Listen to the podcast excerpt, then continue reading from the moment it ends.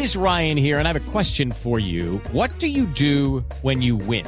Like, are you a fist pumper? A woohooer, a hand clapper, a high fiver. I kind of like the high five, but if you want to hone in on those winning moves, check out Chumba Casino. At ChumbaCasino.com, choose from hundreds of social casino style games for your chance to redeem serious cash prizes. There are new game releases weekly, plus free daily bonuses. So don't wait. Start having the most fun ever at ChumbaCasino.com. No purchase necessary. BGW. Void were prohibited by law. See terms and conditions. 18 plus. Recibe todo el panorama informativo en podcast 88.9 Noticias. Información que sirve. Tráfico y clima cada 15 minutos. La Suprema Corte de Justicia de la Nación confirmó la suspensión por tiempo indefinido del Padrón Nacional de Usuarios de Telefonía Móvil. Cuatro votos a favor, uno en contra y fue la sentencia de la primera sala de la Corte. Confirmó esta suspensión dictada el pasado 11 de junio por la ministra Norma Piña, con lo que se exime al Instituto Federal de Telecomunicaciones de la obligación de implementar este padrón previsto en una polémica, pues que ya la habíamos platicado, una polémica reforma realizada a la Ley Federal de Telecomunicaciones y Radiodifusión, el, ¿cuándo fue? En abril, ¿verdad? Más o menos, Sí. en mayo, en abril pasado. Bueno, en, esta controversia contra la reforma también destacaron que el Instituto Federal de Telecomunicaciones no cuenta con el presupuesto necesario para implementar el Padrón Nacional de Usuarios de Telefonía Móvil. O sea, además de todo, pues no hay lana para hacerlo. Y ya lo habíamos platicado aquí en Panorama, no se necesita ser brujo, ¿no? Con todos los recursos presupuestales que están haciendo en esta administración, se van a aventar algo como un padrón nacional de usuarios de telefonía móvil. ¿Habrá dinero para eso? Pues no, decíamos, lo más probable es que no haya dinero. Y sí, efectivamente lo echaron para atrás por eso.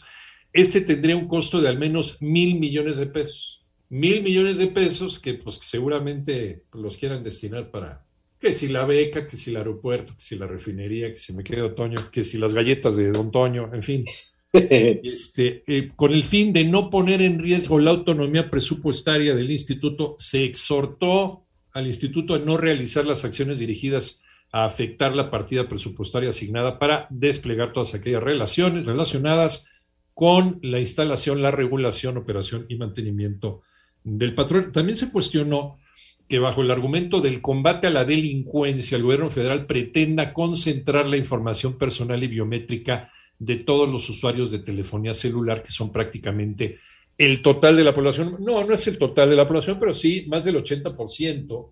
¿no? de la población en este país, a pesar de los niveles de pobreza que tenemos, que son unas contradicciones horribles, tienen, eh, aunque sea un aparatito simple de telefonía celular. Esos telefonitos, te acuerdas los tabiquitos, pero por lo menos tienen, y ahora Sí. ya las personas en cualquier parte de la República Mexicana buscan al menos algo en el que puedan tener eh, eh, esta, esta herramienta pues, que ya todo el mundo utilizamos, que es el WhatsApp, para poder entrar en contacto, porque por ahí se manda todo tipo de información. Ahora, ya incluso ustedes lo platicaron en esta misma mesa. Cualquier política pública que se proponga, pero que no vaya acompañada de un presupuesto destinado para que se pueda llevar a cabo, no se va a aprobar porque finalmente no se realiza y no se concreta, y aquí en este caso es una buena lana y el Instituto Federal de, Telecomunicaciones les dijo, sí, como no, yo me aviento el tiro, yo hago el padrón, pero necesitamos tanta lana. Y ahí es entonces cuando ya se había ma- manejado, por ahí de abril, mayo, efectivamente se, se presentó este tema en la Suprema Corte, los ministros expusieron su punto de vista, la ministra Norma Lucía Piña ya había adelantado que su voto iba a ser en contra. se había firmado, se había firmado que la reforma, y esto era parte también del miedo que tenía la gente y también, eh, sobre todo,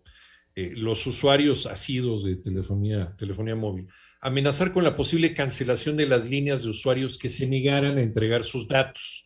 Es, contraria a los derechos previstos en la Constitución y al objeto por el que fue creado el propio Instituto Federal de Telecomunicaciones. O sea, no te pueden, no te pueden cancelar, no te pueden eh, eh, cancelar tu línea como usuario, a menos que dejes de pagar, ¿no? Desde luego. La empresa en la que estás contratado, pues te la cancela, pero, pero si lo tienes todo en regla, el gobierno, el Estado mexicano no puede cancelarte tu línea. Es parte de tu libertad humana el tener tu acceso no solamente a la telefonía y a la comunicación, sino también al Internet, ¿no? Ya incluso, incluso hasta de manera internacional se ha mencionado que Internet es un derecho de la humanidad, el derecho a la información por las, por las redes.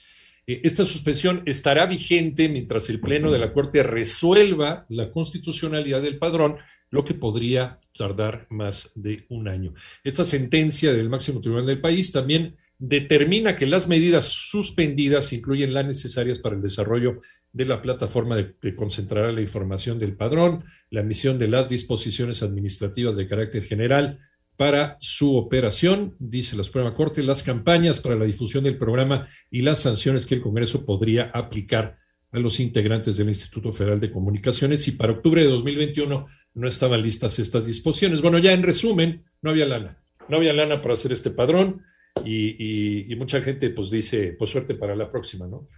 Resumen, el padrón fue echado para atrás. Fue echado para atrás el padrón y algunas personas dirán, sí, porque esto es un atentado en contra de mis garantías, en contra de mis derechos y quién sabe quién al tener este padrón podría tener acceso, porque además la mula no es arisca, a mis datos personales ya pasó, ya pasó con otro tipo de intentos de padrón. Entonces, eh, por ahí nos empezaban a hablar de bancos donde no teníamos ni cuenta porque empezaron a circular nuestros datos bancarios a muchos lugares para ofrecernos cosas que ni queríamos ni necesitábamos. ¿De dónde obtuvieron esa información? Ya después se va descubriendo que es información que de repente se filtra y cae en manos que no deberían de caer para hacer negocio. ¿Qué garantía tenemos los ciudadanos de que este padrón ¿no? no va a caer también en otras manos, por mucho que te diga el gobierno que no pasa absolutamente nada. Bueno, ese es el, el asunto.